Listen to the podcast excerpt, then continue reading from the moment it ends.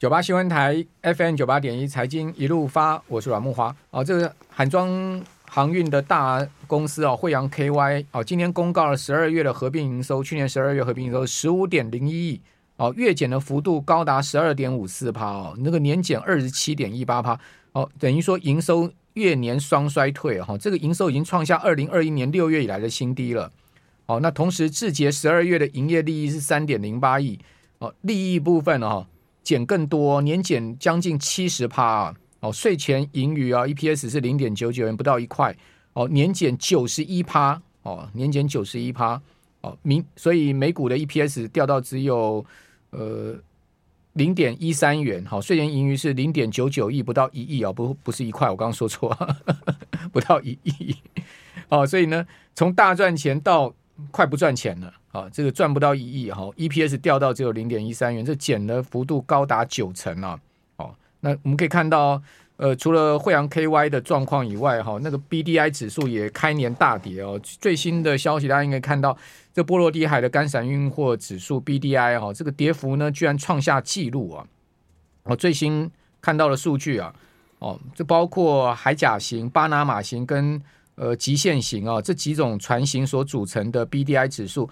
一天可以跌掉十七点五趴哦，这是一九八四年来啊哦最大的一个跌幅哦。那个大陆叫好望角哈，好望角型的船型啊，就是 BCI 就是海岬型了哈，海岬型跌最多哈，一天跌二十七点七趴。那这个指数的跌就代表运价大跌，因为它这个指数就是反映是运价哦。那这个海岬型啊，到底是运什么呢？它主要是运铁矿砂哦。那另外 BPI 就是巴拿马型的这个运价呢，跌少一点哈，六点三趴。哦，巴拿马型大概差不多是呃六到七万吨哈这样子的船了哈。呃，这这种船主要是运那个谷物哈，是黄小玉啦哈，包括煤矿啦哈。那极限型 BSI 呢，跌幅也将近九趴。哦不过今天啊，我们看到。惠阳 KY 这个数字出来，股价倒没跌哦。今天惠阳 KY 股价是涨零点八元，哈，收在六十点八，涨了一点三三趴哦。不过惠阳 KY 我们讲它的这个最高股价哈，跌下已经跌惨了哈。这个最低到跌到跌破五十嘛，我如果没有记错的话，惠阳 KY 最低股价跌破五十二二六三七，对不对？好，二六三七惠阳 KY 最低股价，呃，在呃差不多。我们看一下，差不多是在，诶、差不多去年的九月吧，大概大概跌破五十吧，当时跌破五十了，好，大概说四十八块多了。那最高的时候呢，是去年七月哈，股价到两百多块，呃，不，一百二十块，一百二十块，好，一百二十块到今天六十块，也是腰斩，好，也是腰斩，好，这是惠阳 KY。那另外域名啊，今天股价也没有利，也没有跌，好，虽然说利空出来，域名股价没跌。好，裕民今天也是小涨，哈，包括中船下跌，中船跌一趴多，啊，那这些都是散装大公司嘛，大家从这个散装就可以看到景气的一个方向了，哈，所以说不是不是景气很悲观？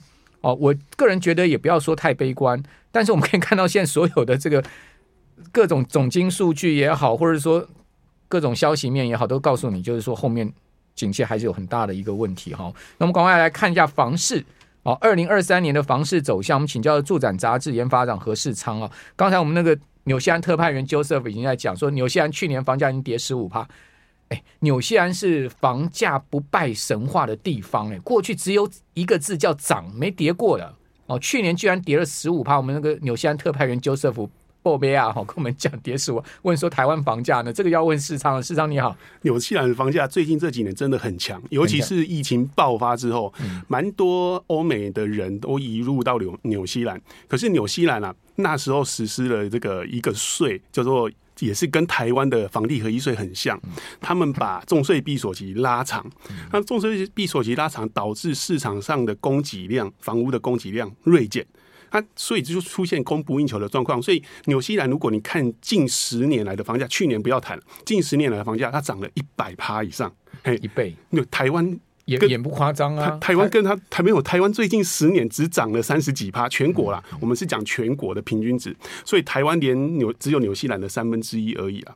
那所以纽西兰的房价涨得真的非常夸张。那为什么大跌？其实它的状况跟韩国很像，因为。纽西兰跟韩国的央行都跟进联对跟进联储会升息，而且一次都升了两码到三码左右。那因为利率急升的关系，导致说哇。这个房价急挫，因为买气顿时就消失了。因为他们跟美国不一样，美国这一波经济为什么很强？是因为制造业回流，所以联总会升息还打不下美国的房价嘛？因为制造业需要土地，需要人，那所以他们就业市场跟土地市场都非常的旺。所以，可是韩国跟纽西兰就不一样嘛？那纽西兰主要是依靠农业跟观光业，所以产业不同，也就是在这一波升息循环里面，这个房地产的表现也不一样。那台湾。就更不一样，台湾是因因为这个央行的升息的幅度远远比其他国家还要来得低，所以很多人在期待说啊，台湾房价哪时候要跌？结果到现在都还没有跌。不过很多人会怪央行啦，可是我觉得为什么要怪央行？央行也很无辜，你知道吗？因为台怪央行什么？因为怪央行升息升的不够多，所以房价打不下来。那央行也要升十七嘛，然后把台湾的房市给压垮，大家都付不出房贷吗？是，所以其实央行衡量了，因为央行看的是整整体的宏观经济，它不是只有顾房市而已嘛。那所以央行呢，我如果台湾现在房贷利率是四趴，大家都跳楼了。美国人是撑得住啊，是。你看台湾，如果利率房贷到四趴，有多少人出来没没饭吃了？对，房子都要还给银行了，它还是会影响到经济，一定会啊。是，所以央行其实它还是要顾总体的经济啊。那过去呢，其实呃，以前这个杨金龙总裁讲过一句话，被网友骂翻，他说：“如果升息的话，房价会涨。”啊，所以大家骂他说啊，你在讲什么东西，鬼东西？其实也没错，过去经验、啊、没错。嘿，对，木华木华兄讲的没错。过去啊，台湾升息循环的历史里面，没有一次房价有跌过。对，那为什么？其实主要原因就是台湾央行的政策是很稳健保守，它只有在经济维持稳健增长的时候才会升息。那这一次为什么不一样？是因为这一次升息循环 是在台湾要经济走下坡的这个循环里面。要进行升息，因此呢，央行为什么这一次升息幅度比较低？是因为考量到经济已经在衰退，在走弱，尤其是外销出口。刚才这个木华哥提到，为什么这个航运股会跌成这样？因为现在供需皆弱，尤其是台湾的出口已经出现很明显的负成长，预计到了明年上半年负成长还会更为剧烈。嗯，没错啊，这个其实呃，央行的利率政策啊，不是只有看什么台币汇率一件事情而已了。哦，所以我就常讲说啊，你会说什么台美利差造成台币贬值？那我请问你，那韩国也跟着美美国升息啊，它其实升的也不是不比美国少多少，那为什么韩元也是照样贬？哦，去年韩元贬幅也不超，也不比台币台币小，所以不是利差的问题，而是说呃整个美元太强哈，资金外流的问题。我觉得这才是造成台币贬值的最主要原因，而非是利差了。那讲讲难听点，呃，美国人现在。房贷的这个负担有多高？我跟各位报告，尽管说美国的这个三十年期的房呃房贷利率下来很多，从大概最高我记得是突破七趴嘛，哦，现在已经掉到六趴多五趴出头。那那尽管是这样子下来，买一个四十万美元的这个房子，你去借三十年期的房贷，你总计三十年要缴多少利息呢？你要缴五十万美金的利息。还超过你这个房子的价值的四十万，你你如果这种事情发生在台湾，你买一间房子哦，你买一间房子一千万，结果你三十年期房贷缴下你要缴超过一千万，我请问你台湾房子会崩会不会崩？会，一定会崩。所以我们就期杨总裁有 guts 一点哈，杨总裁你已经续任了嘛，五年嘛，做下去有 guts，我们把利率拉到四趴，跟美国掐边。这个不是房地产崩的问题，是整个经济都会垮掉。对嘛？所以说，我觉得有些学者，有些不知道他们在，他们都没有房贷就对了，他们都呃没没有小孩要要读书要缴学费就对了。是因为其实国情不一样啦，嘿，所以央行呢，大家怪央行也有点怪的，我觉得蛮奇怪的。不过话说回来哦。今年的房地产市场确实是蛮多人很悲观啊。那悲观的原因是因为，其实从去年的第二季开始，国内的房地产的交易量就开始在转冷了。到了第三季，哦，急成交量急剧下滑，那一直蔓延到了第四季，情况都没有好转。因此呢，按照这个趋势来看，到了今年，应该距离房价下跌的时间不会太远。哦。对，市场已经预言喽。对，因为其实要跌了。坦白说，去年年中的时候，我们就认为今年房价应该会在第一季到第二季之间下跌，嗯因为按按按照过去的这个房市的历史经验，如果是一种缓慢下跌的一个情况，因为压力卖压是会层层累积的，大概会维持至少半年到一年的市况的冷淡期之后，房价才会跌，因为建商才会死心，屋主卖方才会死心。嘿，除非来一个很重大的利空，像以前中美断交啦，或者是 SARS 啊那种重大的利空才会出现急跌。那如果不是的话，通常是一个缓慢的累积的渐进式的过程。那不过今年虽然房价呢跌。有可能会下跌，可是我们认为上半年跌跟下半年的跌的情况会不太一样，大家可能要注意一下。上半年呢，应该会呈现一个量缩价缓跌的一个状况。OK，所以下半年会急跌，意思是这样吗？我们这边先休息一下。市场你刚刚已经讲了一个伏笔喽，上半年是一个量缩缓跌哦，那上半年、下半年不一样。换言之，下半年的跌势不同哦。哦，这个到底怎么回事？我们等一下愿闻其详。我们先休息一下，等下回到节目现场。九八新闻台 FM 九八点一财经一路发，我是阮木花。我们陈真啊，这个全世界各地的特派员，好像我们这个纽西兰特派员就 Joseph。如果大家在海外听我们节目的话，请加入我们这个海外特派员的行列啊，告诉我们一下您所处的该地啊，这个状况到底怎么样？像刚刚 Joseph 又讲了。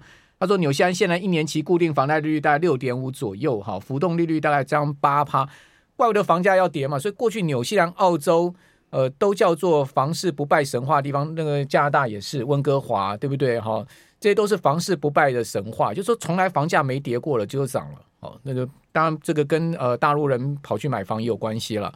哦，那现在也都开始纷纷跌。”那另外一个房市不败神话就是曼哈顿，哦，大家都知道曼哈顿的房价是非常坚挺的哦，因为毕竟地小人稠啊，又是一个呃黄金区啊，就是美国最好的这个精华区的这个金融中重镇哈。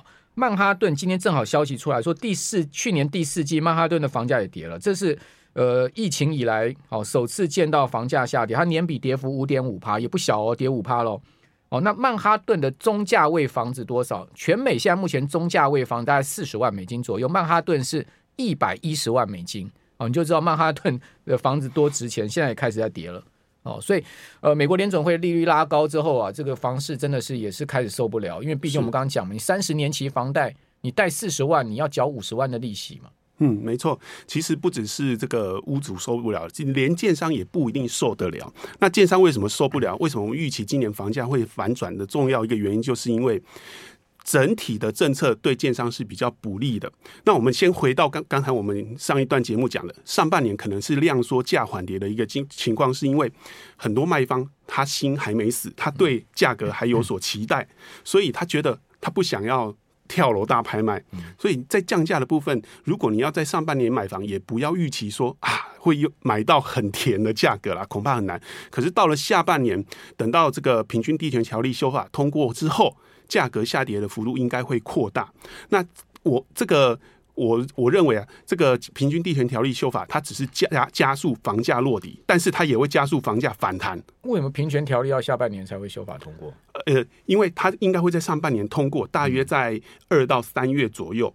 那二到三月左右，它。距离上路时间要抓三个月，所以大概在年中上路，下半年就会压力就会比较大。不过我们认为这个平均地权小条例，它跟房地合一二点零应该是一样，大家会认为它是打房的政策，但是我不这么认为。我我觉得可那政策上设计是有很大的瑕疵，在房地合一的时候，政策上设计有瑕疵。对，在房地合一二点零的时候，我们跟木华兄就有讨论过几次，我就觉得房地合一二点零一过，市场没有卖压。房价会进入主升段，结果确实是如此。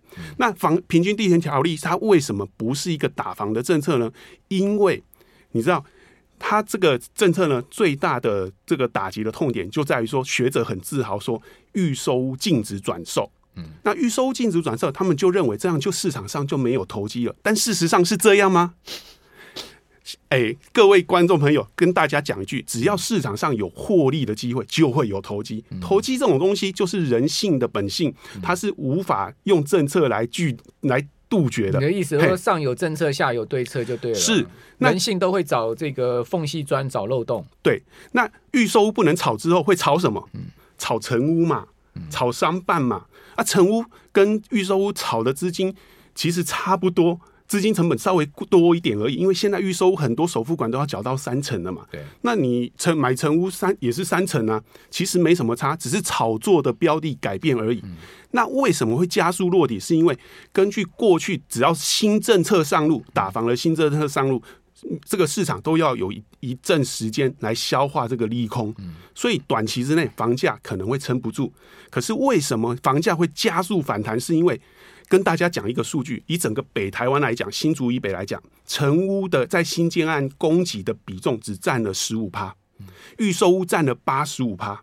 那如果放大成到了全台湾，成屋的供给量的比重只有二十趴，预售屋呢八十八十趴。好，那现在大家不买预售屋了，是预售屋的需求锐减，还是整体的购物需求锐减呢？其实是应该是。预售屋的需求锐减，因为大家不买预售，跑去成屋市场。对，该买房子的他还是要买房子，他就去买成屋。那你想想，原本市场上只有两成的供给量来自于成屋，那你如果只有五成的买盘从预售转到成屋，会发生什么事情？很快的，建商会发现成屋卖的很快。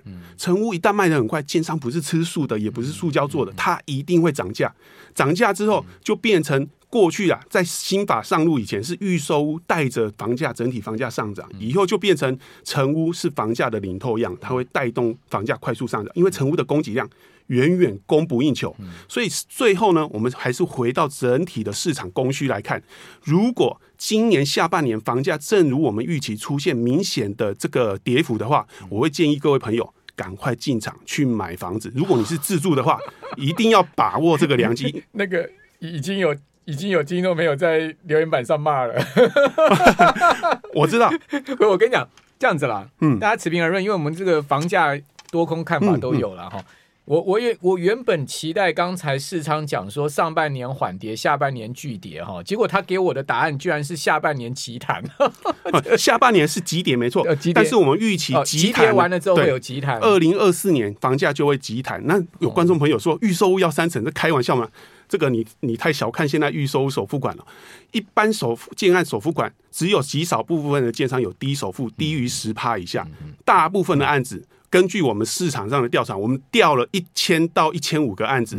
大部分的案子首付款都要三成，这不是开玩笑的。我们是用大数据来看，很很多建商现在都要拉高首付了。对，拉高首付也保障他自己是这个开呃整个呃过这个就等于说是在在在盖房子的一个现金流了。对，不过这位观众朋友他讲到一个重点，为什么现在预售要拉高到三成？因为今年要注意一点，就是小型建商恐怕会出现倒闭潮。嗯我们也认为大房仲业者也可能出现倒倒闭潮。房仲业者对，因为上半年这都是大家的不是吗？什么信义永庆就是，是因为可是很多都是加盟的哦。如果量缩了一年，电东会关店就对对对，量缩如果缩到明年中就已经量缩一年了。那现在呢，不动产的这个经济加电数在处在历史的最高峰，那所以市场上升多缩少嘛，你还能撑多久？如果撑一年撑不下去。这个房仲业者可能会倒店，对啊。那为什么小型建商会有倒闭潮？是因为他们把首付款拉高到三成，可是因为限贷令的关系，限贷令加上平均地权条例，大家不敢买小建商的案子，怕他们倒掉。嗯，那这就导致了他们的预售更难卖。嗯，建商这个银行更不愿意借款给小建商，对，因为他们现在都希望小建商拉高自有资金的比重，可是小建商就是自有资金比重低才会当小建商。过去。在推案的时候，他们可能一毛钱都不用出就可以推一个案子。现在这个推一个案子至少要准备三成的资自有资金，所以对小建商来讲，现在已经出现小建商到处找钱的找钱潮。那不然就是把案子盘给大建商啊？对，可是大建商现在满手案量，对未来比较保守，他也不敢买啊。所以现在就是小建商他的案子盘不掉，盘不掉又借不到钱，然后预售又难卖的情况之下。小建商恐怕会撑不过这一波的这个市场的个淘汰战。可是小建商如果大量的倒闭，对消费者有没有好处呢？跟大家讲，完全没有。因为大家都知道，区域型建商跟小建商他卖的价格一定是相对的低价，大建商、品牌建商他卖的相对高价。如果这一波小建商被大量的洗出市场之后，接下来大建商的就是可以享受生存红利。他未来你要买这些大建商的案子，拍谁？你想砍价，恐怕都很难了。台湾建商经过一波洗牌之后，只剩下那些大建商，小建商、中型的都已经消失了。对，市场会变成大者恒大，然后中介业者可能会有关店潮。哦，不见得是说整个品牌倒掉了，我觉得这个几率应该也不大，因为大品牌他们是基本上他们已经维持非常多年，而且他们在整个呃景气的环境的一个高低潮中，他们都度过了。没错。那但是呢，刚刚市长讲的没有错，因为很多的呃这个中介业者他们是走加盟制哦。那加盟制就是店东自己要去负责经营的这个成本哈、嗯，然后呃加盟某个品牌，那这种你一旦撑不下去，三个月没现金了，他就关店了嘛。是，哦，所以你会看到这个中介有关店潮的一个状况。那这样看起来就是说，整个今年的房市就是一个，就可能就是一个跌嘛哈。那跌的话你，你你预估会跌多少？我预估可能去修正，全国平均来讲应该会修正十到十五趴。不过每个县市不一样，在台中、高雄，我们是比较保守、比较不悲观的，因为这两个地方供给量太大，供给量太大，尤其是台中，它的这个房贷的负担率已经拉高到超过四十五趴了，要再往上的空间很少。那台高雄是因为原来靠着台积电上去了，现在说不乐观还是不悲观？比较。比较悲观，哦、比较悲观，所以我们认为台中、高雄的修正幅度可能会超乎大家的预期。对，那台南跟新竹的修正幅度就会相对比较少。那北北北北桃就不一样，北北桃你就看，基本上台北撑得住，那大台新北市就撑得住。如果大台北撑得住，桃园就撑得住；如果台北撑不住，大新北跟桃园就撑不住。嘿，因为老大哥撑不住了，外溢效应就会消失。台北撑得住吗？还是我觉得覆巢之下没有完卵，只是跌多跌少的问题。嘿，好了，房房房价修正一下也好，让大家有机会买房嘛。我觉得也不是坏事，不是坏事，对不对？房价总总是有高有低，修正一下也好，嗯，让大家有机会买房。对，哦，不然的话永远一直涨也没这个道理，对不对？对，那如果今年真的打算买房的，我会建议你尽量选在现在有捷这个捷运建设的地方。好，对，至少有一个基本盘。非常谢谢何。